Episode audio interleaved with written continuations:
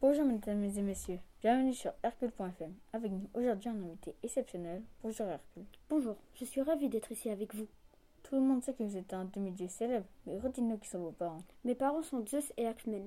Mon père vit sur le mont Olympe et ma mère avec les vivants.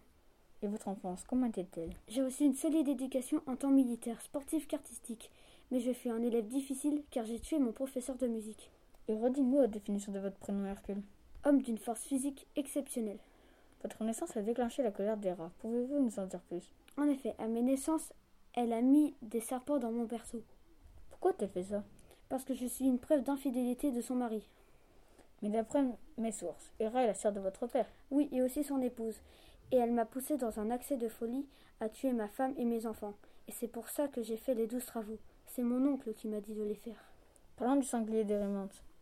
C'était une bête sauvage aux proportions gigantesques, qui vivait sur la pente boisée du mont Hérémente, ou dans les fourrés du mont Lampéa, du nord-ouest de l'Arcadie. J'ai eu peur de la bête, Pourquoi ce combat contre le sanglier des Rémantes parce qu'il dévastait le pays et les abords de la ville de Psophie.